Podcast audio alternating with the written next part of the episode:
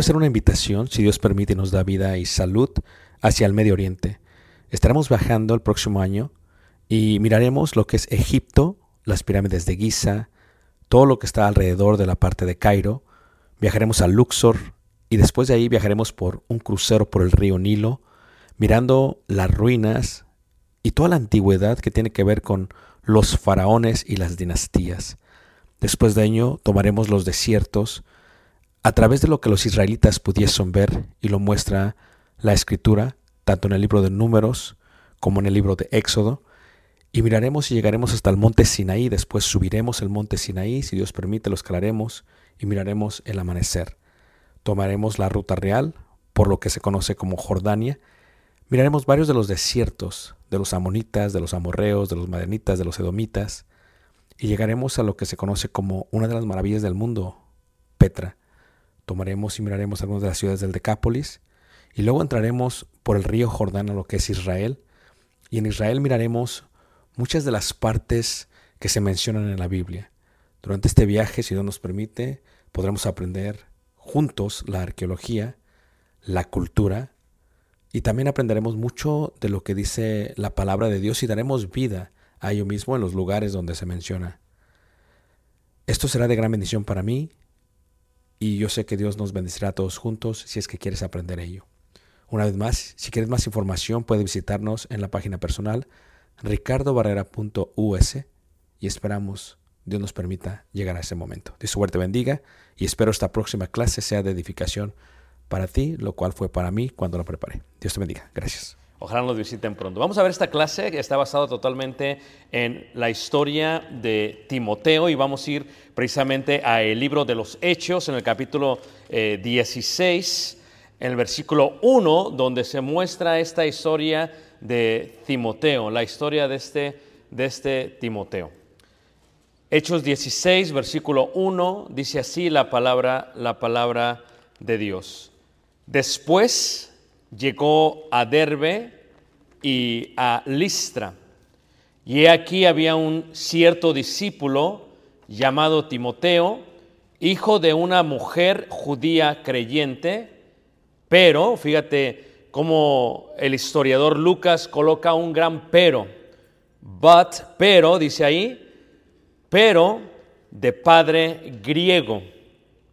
Y daban buen testimonio de él los hermanos que estaban en Listra y en Iconio, que hizo Pablo que éste fuese con él, y tomándole le circuncidó por causa de los judíos que había en aquellos lugares y porque todos sabían que su padre era griego.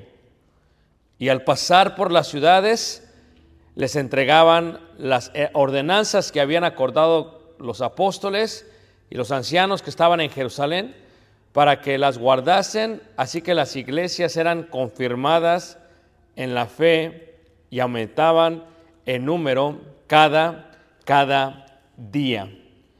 ¿Quién era Timoteo? ¿Y qué tan importante es la fe? ¿Qué es la fe? La fe se puede entender por dos términos.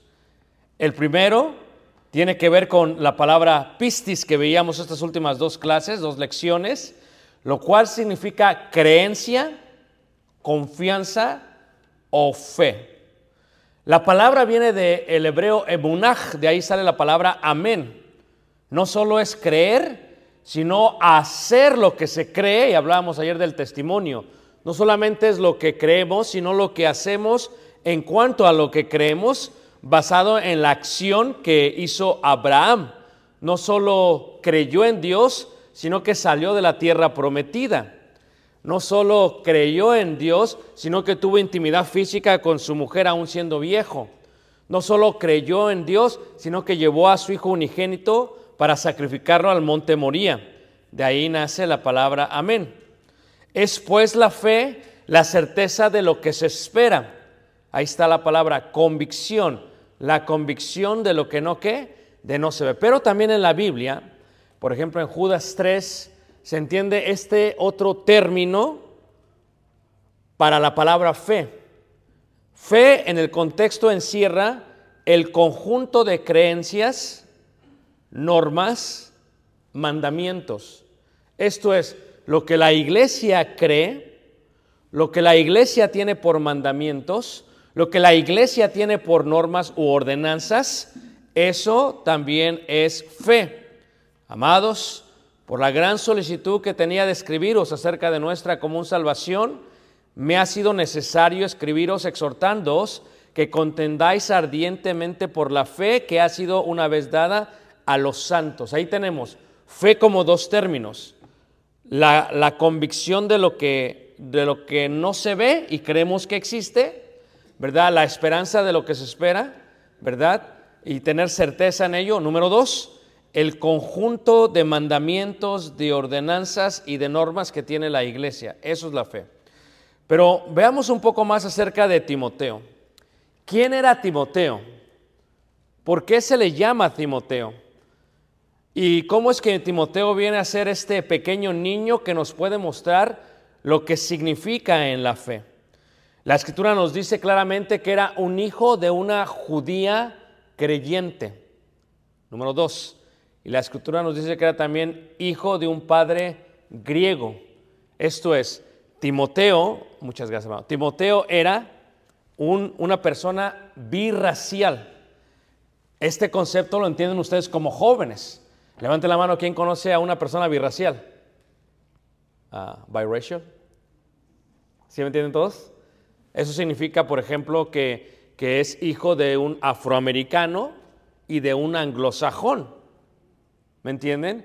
Como este eh, jugador del norte de California, no voy a decir quién, ¿ok? Porque no sé si aquí son Lakers o no, no quiero que haya problemas. El jugador de los Warriors es literalmente hijo de, de- un padre afroamericano, ah, de una madre este, afroamericana, perdón, y, de un es esa mezcla que tiene él. Es birracial. Tal vez algunos de ustedes son birraciales. Tal vez su padre es blanco y su madre es latina. Pero ese es el concepto de raza, lo que es eh, el contexto de birracial. Eso era Timoteo. Pero el otro punto de Timoteo es que Timoteo era bicultural. La palabra bi significa dos. Por ejemplo, si yo digo eh, trilingual, estoy diciendo que habla cuántos idiomas? Tres. Bilingual, que habla qué? Y monolingual, que habla qué? Uno. O sea, si tú vas a Europa, todos hablan al menos tres idiomas. Y si tú vas a Los Ángeles, todos hablan dos idiomas. Y si tú hablas con cualquier estadounidense, solamente habla qué? Un idioma. Trilingüe, bilingüe y monolingüe. Esa es la idea. él era bicultural. Él había nacido dentro de dos culturas.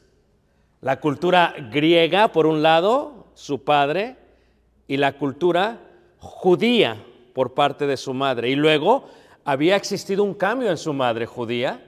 Su madre era judía, pero se había convertido al cristianismo. ¿Cuántos de ustedes son hijos de dos padres que son cristianos? Levante la mano.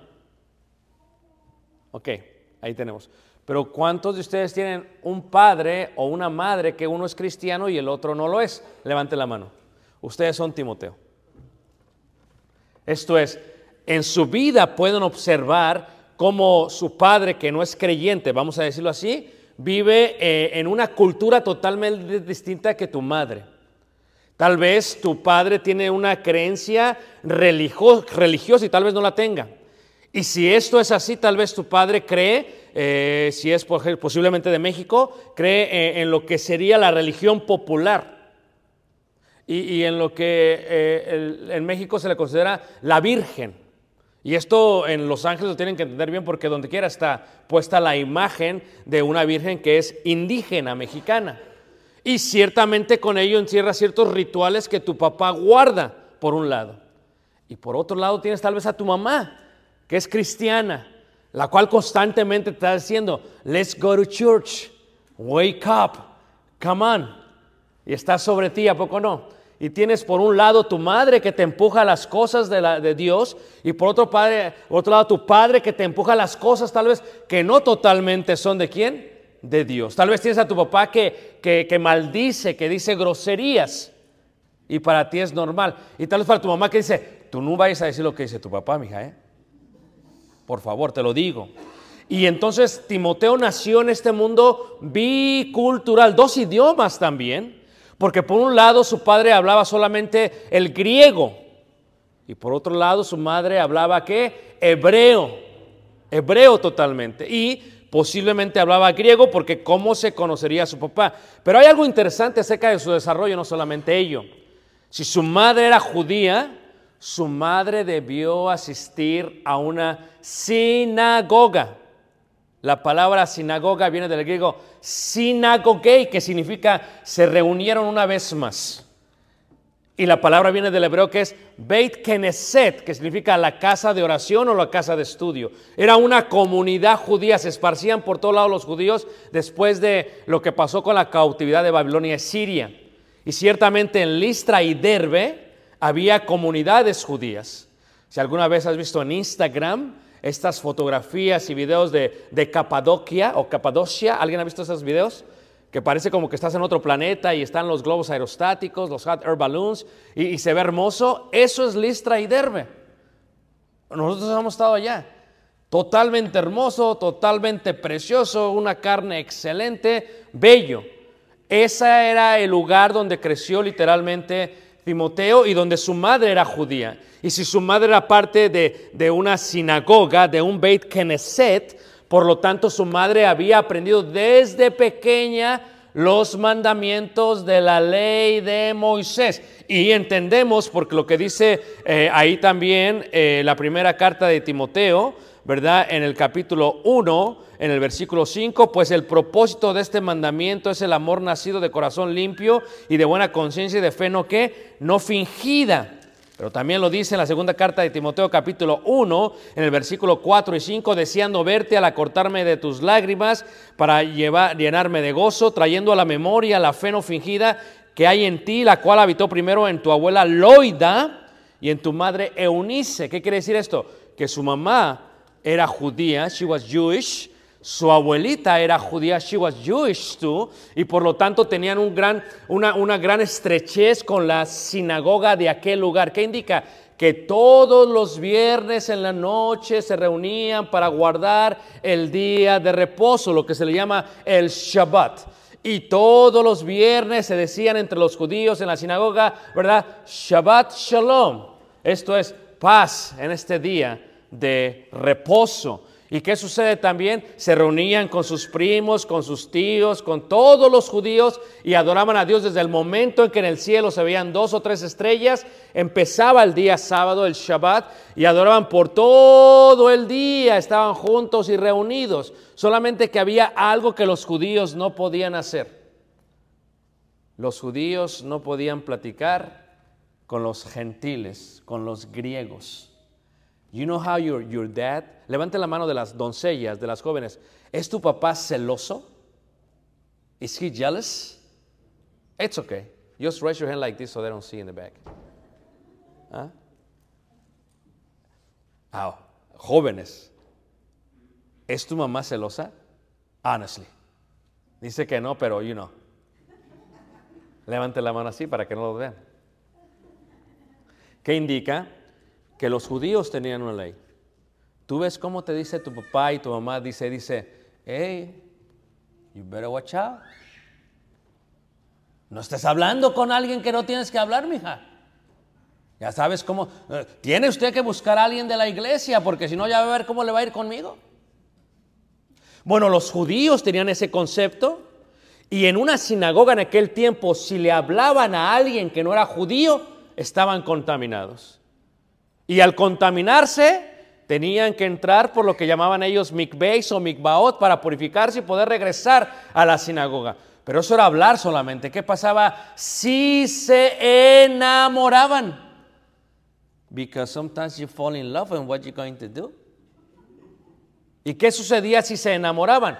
Esta mujer sabía que si se enamoraba, si hablaba con un griego, era pecado.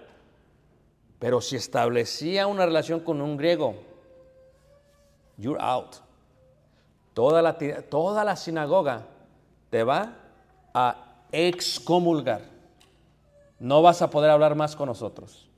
Te vamos a sacar de nuestra comunidad. Y por lo tanto, si te casas con ellos, estás contaminada. Y por lo tanto, si tienes hijos, no los reconocemos como descendientes de Israel. Son una basura para nosotros. Ni lo traigas a la sinagoga. Levante la mano que me está siguiendo. Are you guys following me? Pero la madre, la cual es Eunice y la abuela, al parecer suscitó que ella estaba con un padre griego y automáticamente la excomulgaron de la sinagoga. So now, imagínate, va por la calle, va por Martin Luther King Boulevard y ve a todos los parientes judíos y ven que vienen y se hacen a un lado. La ven y no le hablan. La ven y no la saludan. And then this is Timothy. Él empieza a crecer en este ambiente bicultural, birracial, bipolar, y de pronto dice, oye, ¿por qué no somos aceptados por tu tío, por tu tía, por, o sea, ¿quién? Solamente mi abuela y tú, ¿qué está pasando en este lugar? Ese era Timoteo. Fue un joven que totalmente fue rechazado por toda la familia de su madre, porque los veían como una basura. ¿Ah? Y por parte de su padre tenía este otro concepto. Por parte de su padre era totalmente qué? To- to- totalmente griego. ¿Y qué creían ellos? En la mitología griega. Tú imagínate, la mamá, por eso when you think about this, dices, ¿por qué mi mamá siempre está diciéndote, ándale, mija, ve a la iglesia? You know how your mom is pushing you all the time and you're all upset about it? Y a veces hasta hacen como, como un equipo tu- entre tu mamá y tu abuela, ¿a poco no? Ahí están las dos. Mi hijo, si no comes, si no vas a la iglesia no te doy frijoles. Y hacen como un equipo y empiezan a empujarte. ¿Y por qué hacen eso entre las dos? Fíjate cómo dice la escritura que, que la abuela y que la madre, ¿verdad? Se vio una fe no fingida en ellas. Dedicaban tiempo constante a este Timoteo, el cual no era aceptado en donde? En la sinagoga. Pero cuando viene el Evangelio de Cristo Jesús, ahora los gentiles, birraciales como Timoteo, son aceptados dentro, ya no de la sinagoga, sino dentro de la iglesia de qué? Del Señor. So, Timoteo cuando creció, creció bajo una mitología griega. ¿Y qué creían los griegos? Si a ti te gusta el, el- mundo eh, de, de MCU, de Marvel, ¿ok? Si te gustan las películas de Hollywood, estamos en California, de Marvel, ¿verdad? Y que sale Thor y que sale, eh, no sé, todas las películas. Todo eso es una copia totalmente de la mitología griega.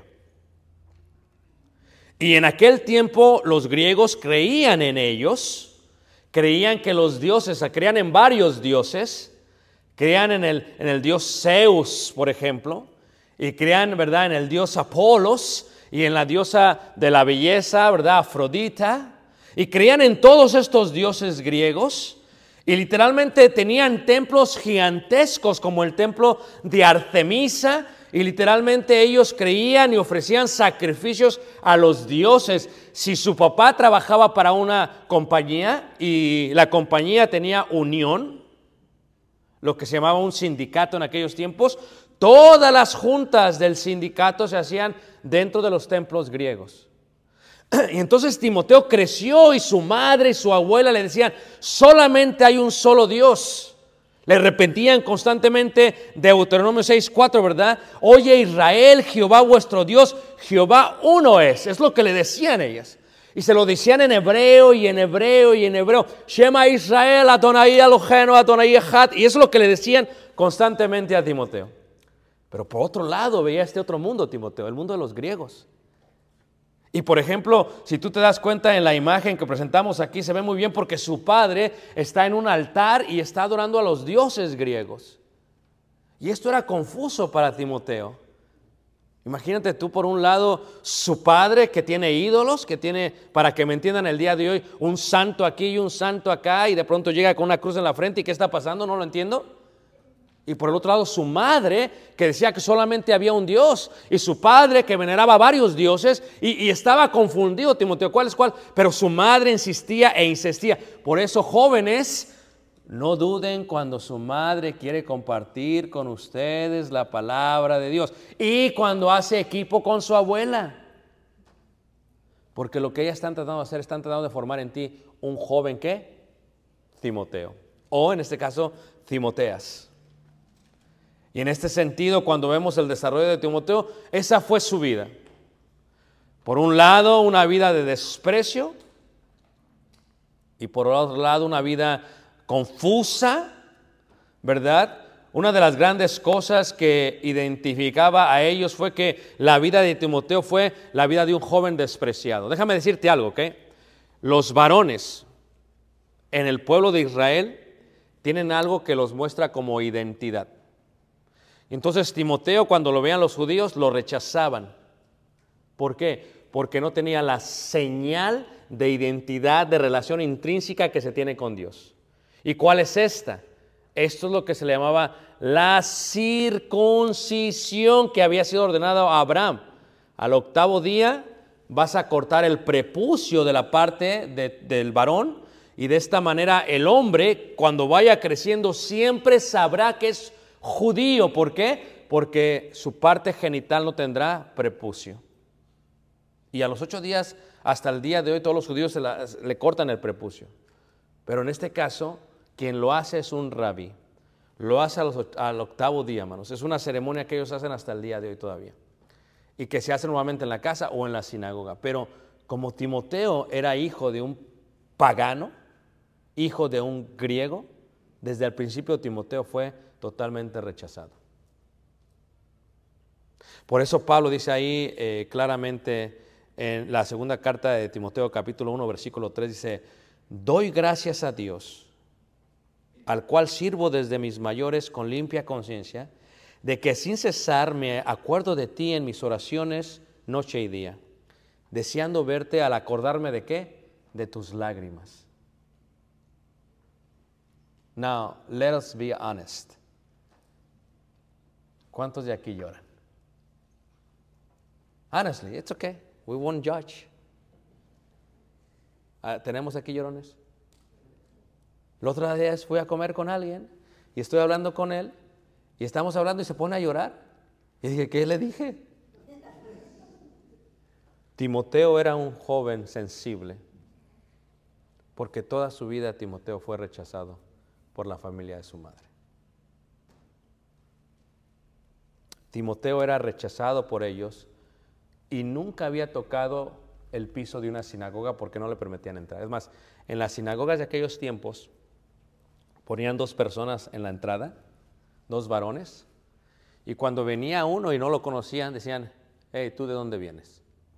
No, no, yo soy, yo soy judío.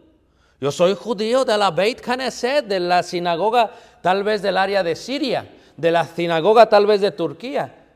Ah, ah, let me see. Quiero ver si estás circuncidado. Y revisaban, hermanos. Hasta el día de hoy revisan. ¿Y por qué revisan? Porque esa es la señal para el judío entre Dios y ellos. ¿Y cómo se daban cuenta? ¿Cómo es que se daban cuenta? Fíjate tú que cuando tú vas a Israel, esto pasó y está aquí nuestro hermano Esteban, si se acuerda. So, estoy llevando a un grupo el mes pasado por Israel y vamos a la ciudad de Beth Shean, que es la ciudad donde cuelgan los cuerpos de Saúl y Jonathan. Entonces vamos y vamos al anfiteatro y entramos al baño público y le digo, oh, siéntense todos aquí, let me take a picture of all of you, se sientan todos. Porque los baños públicos de aquellos tiempos no tenían ningún pudor. You know how you, when you go to the bathroom, you go into the stall and then you like close the door? Y estás solito, ¿a poco no? Nadie te ve los gestos. Estás totalmente ahí, nadie te va a ver. You're like, okay, I'm alone. Y antes, ¿verdad? Cuando no había celular y teléfono, ¿va? You were in and out. Y ahora dura mucho tiempo las personas. Pero había privacidad, ¿ah? Había esa privacidad. Pero en el caso de los, de los baños públicos de aquellos tiempos, sí, like, you see what you see in the picture, those, those holes? Esos son asientos. And you're like, oh, for what? Yo recuerdo cuando yo era pequeño, eh, íbamos al rancho allá en México y a veces íbamos a los baños y, y, entrábamos a los baños y abría la puerta y había como tres asientos. Dije, ¿y aquí qué? Y yo llegaba y no había con qué cerrarle, ¿va? Y de pronto llegaba mi tío, a ver, mi hijo, déjame entrar. Le digo, no, no, no, tío, espérese. Porque esto era muy normal entre ellos. En los baños públicos, la gente se sentaba y la gente platicaba. I am serious. Y like, no, sí. Sí, o sea, la gente se sentaba y le decía, hey, ¿cómo te fue? ¿Cómo te ha ido en el trabajo? ¿Ah? ¿Y qué es lo que sucedía? Eran tan increíbles sus sistemas de limpieza porque ustedes saben que el rollo de papel de baño, eso se diseñó hace como 100 años, 130 años. Lo diseñó un estadounidense acá y le sacó hasta su patente y la mandó y le sacaron, eh, tenía los derechos, ¿verdad? Y de ahí se esparció por todas partes del mundo. Pero en el caso de ellos no tenían papel de baño. ¿Ah? Eh, como cuando yo fui a la India, ¿no? Estamos en la India y nos subimos al tren y el tren es la bestia del, Asia y viajamos 15 horas, ¿verdad? En el camión y está todo caliente, más de 120, una calor y, y, y la gente de la India, ustedes saben que en el hinduismo, en la práctica de la religión, ellos no se bañan. Y, y, ellos no se bañan porque es la práctica de la religión del, del, hinduismo, solamente se bañan cuando tienen intimidad física. Y entonces si está a 120 grados Fahrenheit, en mucha eh, calor, mucha humedad y nadie se ha bañado, imagínate, y yo voy ahí en el tren, y entonces le digo al hermano, oiga, qué chila acá. Y, le, y, dice, no, vete para allá, allá está el baño, y yo voy para el baño.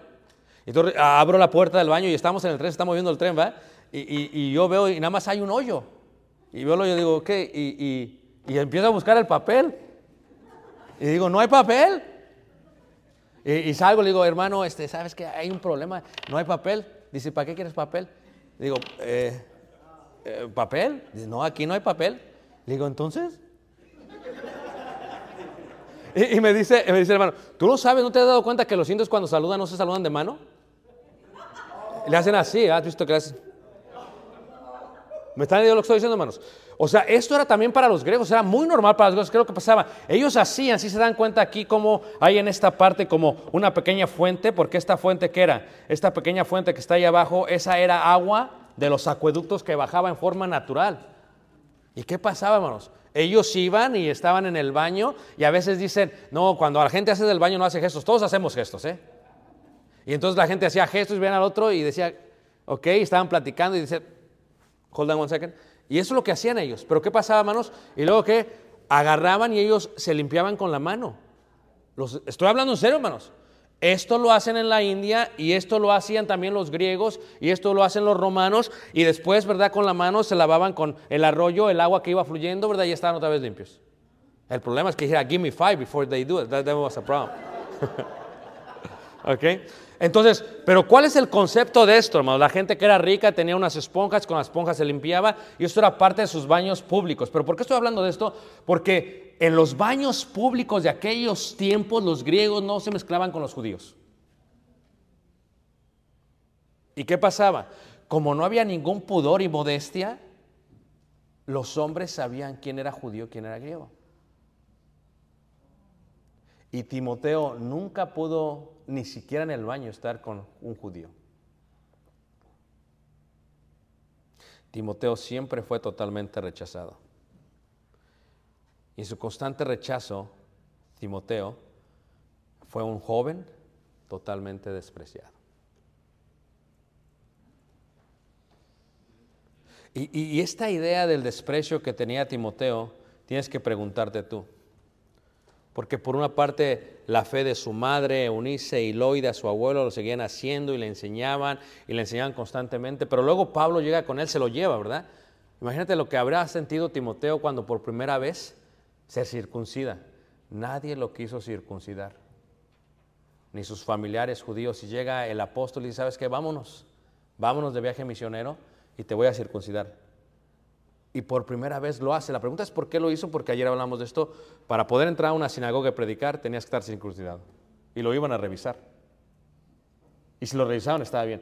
Pero imagínate tú, un joven despreciado toda tu vida y por eso su madre continuamente. Por eso cuando tu mamá o joven te indica, te, te sienta, te habla, te dice, escucha este podcast, escucha este video, escucha esta clase, te compra los libros. Please listen to her. Yo sé que a veces te desespera tu mamá. A todos nuestra mamá nos desesperaba. Si tú hablas con tus papás atrás, que ellos también su mamá los desesperaba. Ay, mi hijo, que esto, ay, mi hija, que esto. Tu mamá, no hay nadie en el mundo que te ame más que tu mamá y tu papá. Y dices tú, no, de veras. No hay nadie en el mundo. Ellos quieren lo mejor para ti. Por eso a veces te dicen no.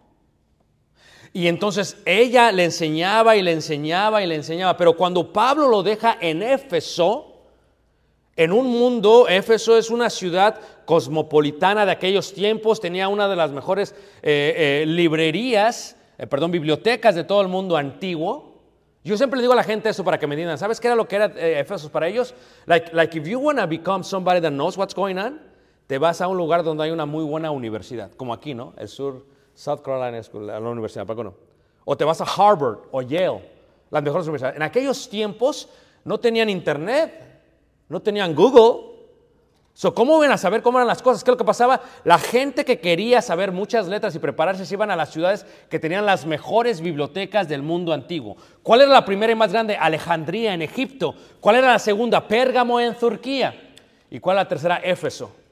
Y cuando Timoteo llegó a Éfeso con Pablo, porque cuando le manda esta carta literalmente Timoteo está en Éfeso, cuando llega literalmente este Timoteo allá y, cuando le manda la carta, Pablo se va y deja a Timoteo. ¿Y con quién estaba Timoteo? Todos los hermanos de la iglesia en Éfeso era gente totalmente preparada. Filósofos, catedrales. ¿Ves la biblioteca, por ejemplo, de, de, de, de Éfeso, hermanos? Gigante, grande, hermosa. Era gente totalmente preparada. Pero Timoteo, de alguna u otra manera, tenía algunos conflictos ahí. Y Timoteo, su mentor, su maestro, el padre espiritual, como él le dice, tú eres mi hijo amado, era Pablo. Y entonces no solamente estaba en un mundo bicultural, birracial, en un mundo totalmente filosófico. ¿Y qué es lo que pasa? Dice Pablo otra vez, 1.3 de la segunda carta de Timoteo, doy gracias a Dios, al cual sirvo desde mis mayores con limpia conciencia, de que sin cesar me acuerdo de ti en mis oraciones noche y día, deseando verte al acordarme de tus qué? lágrimas. Sí, Pablo lo vio llorar. Como llora cualquier joven que le bajan su autoestima porque la gente lo menosprecia. ¿Y por qué te menosprecian a veces? Porque eres joven. ¿Por qué te menosprecian a veces? Porque dicen todos, es que yo no, ya que crezcas, mija. Y la gente te menosprecia a veces por, por eso. ¿Y qué es lo que sucede? Timoteo estaba entre filósofos y ¿cómo le hago yo para hacer esto?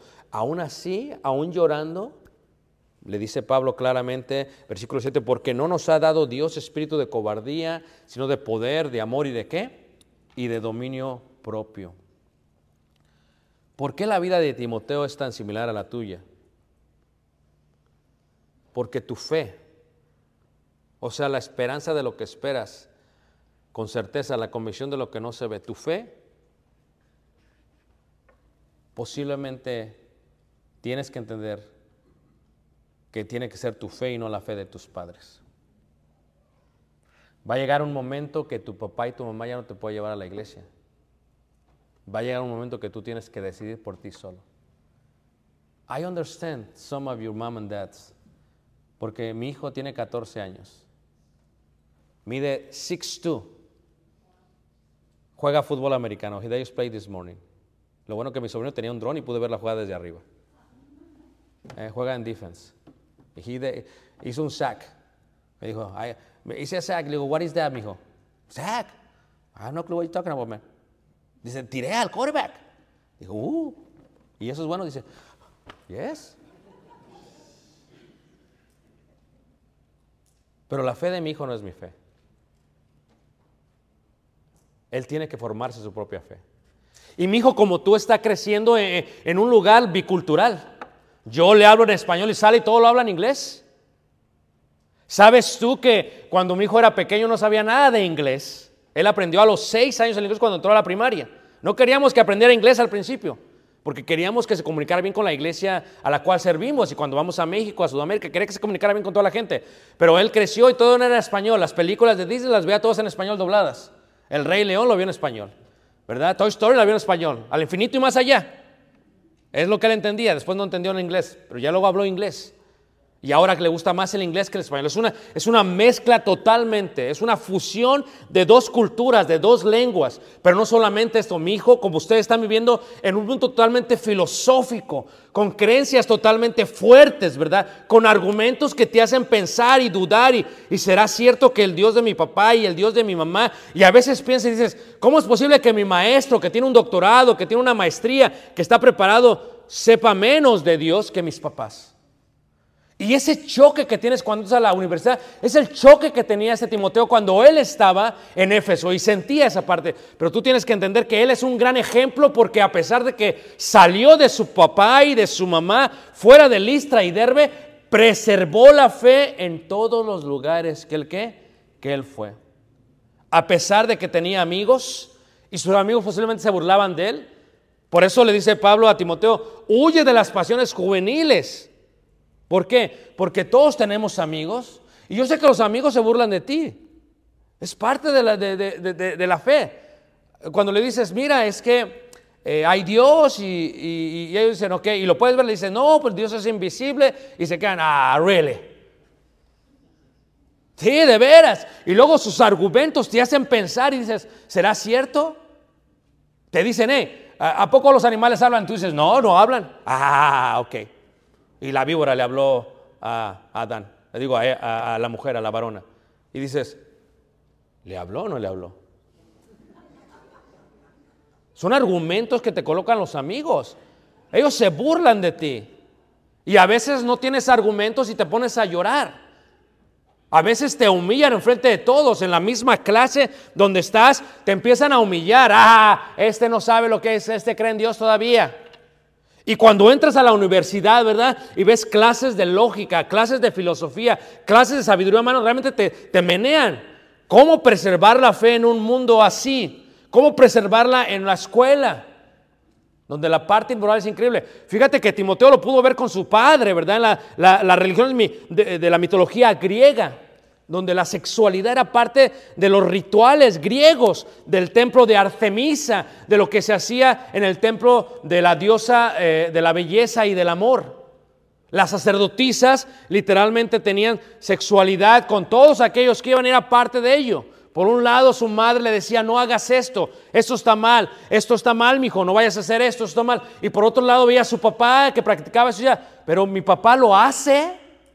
Y a veces tú estás confuso porque ves a tu papá que, que le gusta la vida, dicen por ahí, la vida loca, y a tu mamá le gusta la vida cristiana, y dices, ¿qué voy a hacer? ¿Me gusta más irme con mi papá? Sí, ¿por qué? Porque mi papá es moderno. Mi papá no ve mal la sexualidad. Hasta le gusta Bud Bunny.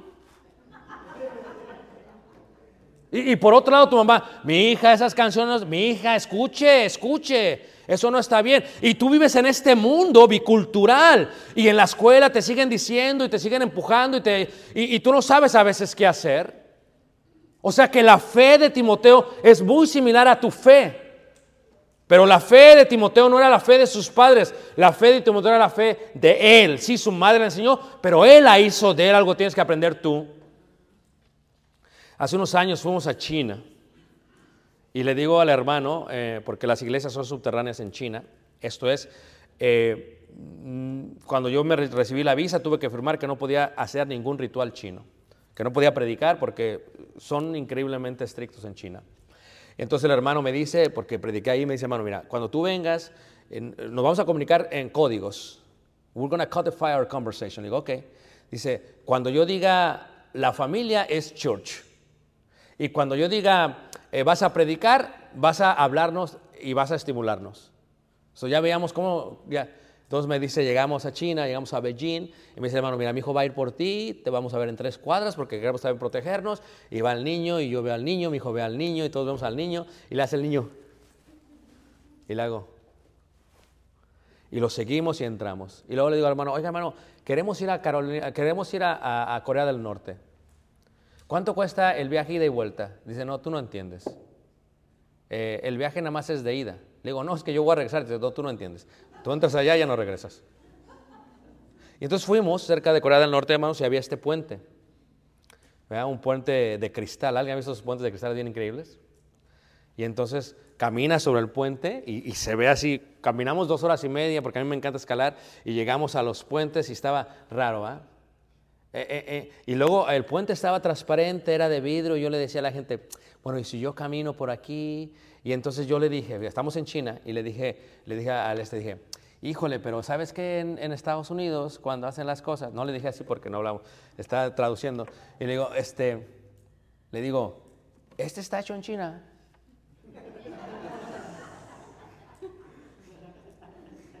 Made in China.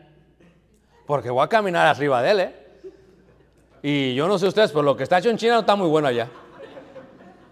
Y si camino cerró. ¡puf! Y entonces le digo, ¿este está hecho en China? Dice, sí, está hecho en China. ¿Sí? Le digo, "Eh, ¿y aguanta? Sí. Y le hace, le dice, aguanta. Dije, aquí no, allá en medio. Y luego caminas y se ven como que se quiebran, pero eso te engañan. Y se asusta uno. Si tú no sabes de qué estás hecho como joven, hasta que te vayas de tu casa. Hasta que te vayas de tu lista y derbe. Then you will know si tu fe será un ejemplo o no. ¿Tu fe puede estar hecho en China? Porque ¿qué pasa, hermanos, con todo lo chino? Es cheap, barato, ¿ah? Pero se quiebra de volada. Pero yo cuando fui a China aprendí algo. Lo que yo aprendí fue lo siguiente, ¿ok? Que hacen cosas buenas también. Pero eso es lo que venden allá nada más. Porque el chino tiene un lema. Primero imitamos, luego perfeccionamos.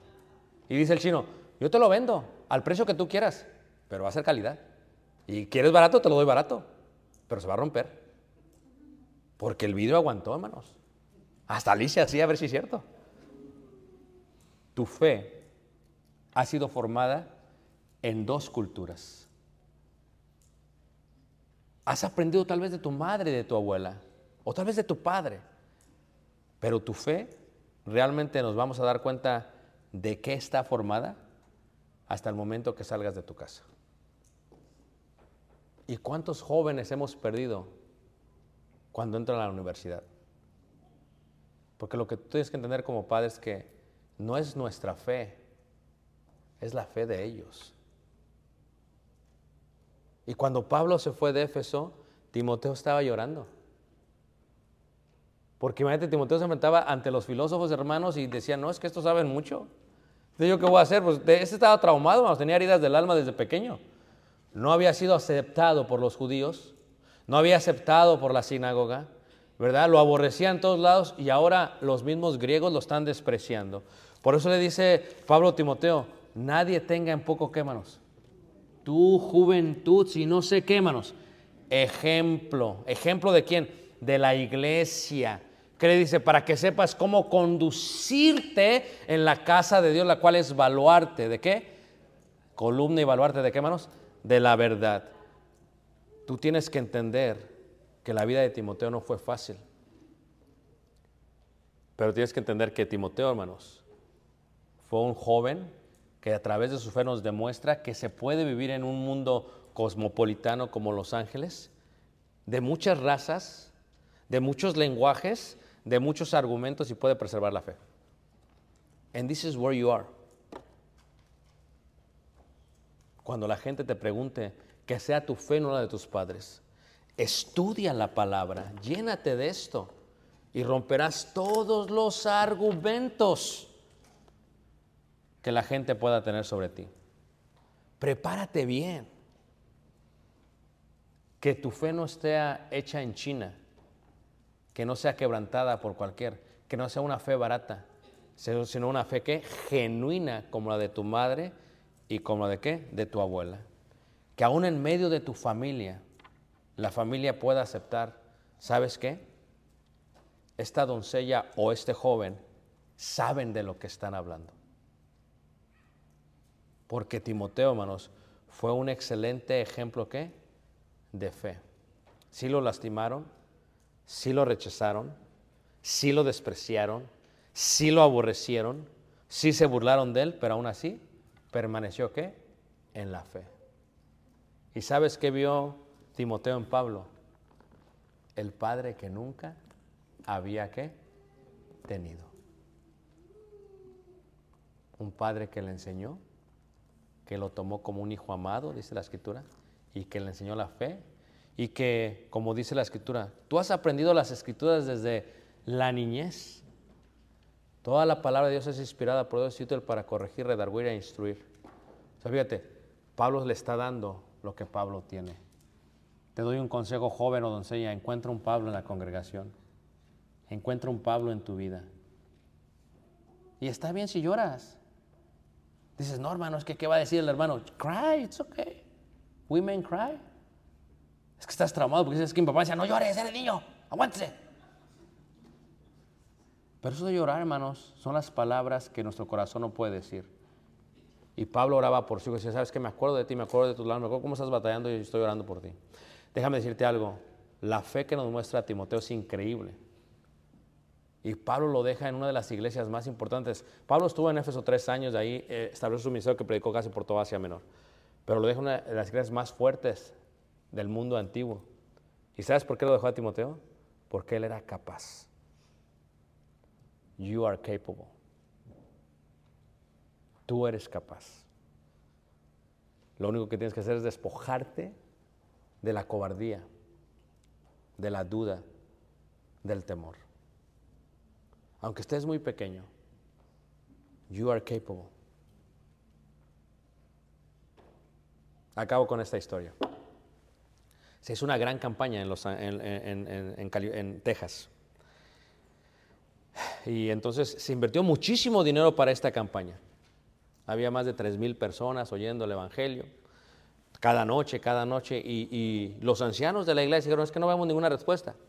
El último día, hermanos, pasa una mujer, una mujer, y se bautiza. O sea, invirtieron tanto dinero, pues, darle comer a 3 mil personas, imagínate.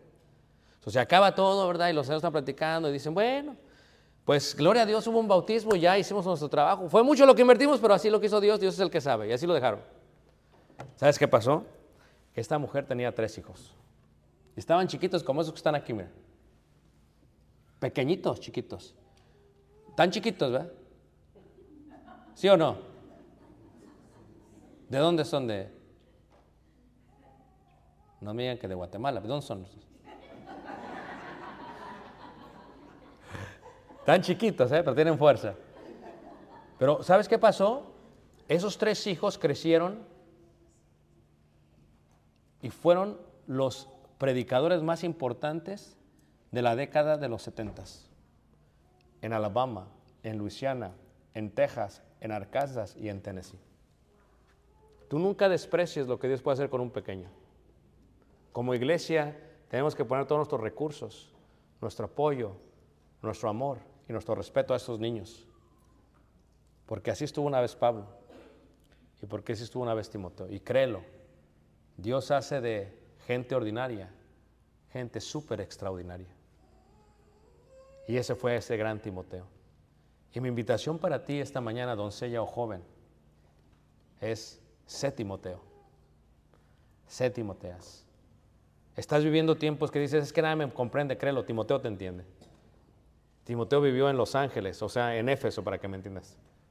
Lleno de razas, lleno de cultura, lleno de filosofías. Él te entiende. Y su fe es un ejemplo para nosotros. Y mi invitación está en pie. Te invito, joven. Te invito. Y oye a tu mamá. I know sometimes she's hard. Pero oye a tu mamá, dices, ay, es que hermano, si usted conociera a mi mamá me desespera. Siempre anda con sus himnos y siempre anda que, que y nos subimos al carro y anda con los versículos. Te van a ayudar. Escucha a tu mamá. Te van a ayudar. Nadie te ama más que tu mamá y tu papá. Te van a ayudar. Dices, oh, man, yo pensé que el hermano iba a hablar de otra cosa y me está hablando de mamá. Te van a ayudar. Y si está tu abuela también ahí, a las abuelas son desesperantes, ¿a poco no? Las quieres para los buñuelos nada más y para el mole. Pero escucha a tu abuelita, porque cuántas abuelitas no han traído nietos, hermanos, que son grandes hombres de Dios el día de hoy. Ahí andan la abuelita batallando. Tú no vas, mija. Yo lleva, de- préstame tus hijos el domingo. Ahí andan las pobres abuelitas y cargando, pobrecitas. Así era la abuela. Dale gracias a Dios por tu abuela. Dale gracias a Dios por tu madre. Dale gracias a Dios porque eres capaz y Él puede hacer de ti una gran persona y lo podemos ver en el ejemplo de Timoteo. Pongámonos de pie, cantemos este himno de invitación.